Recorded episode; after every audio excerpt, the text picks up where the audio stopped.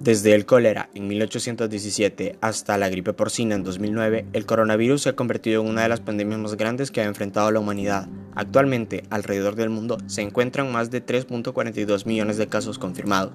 Pero, ¿qué es el COVID-19?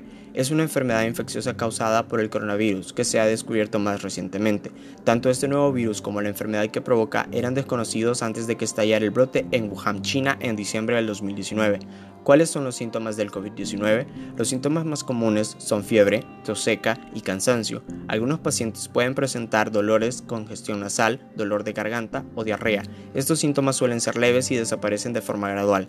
¿Qué debo hacer si tengo síntomas de COVID-19 y cuándo he de buscar atención médica? Si tienes síntomas leves como tos o fiebre leves, generalmente no es necesario que busques atención médica. Quédate en casa, aíslate y vigila los síntomas.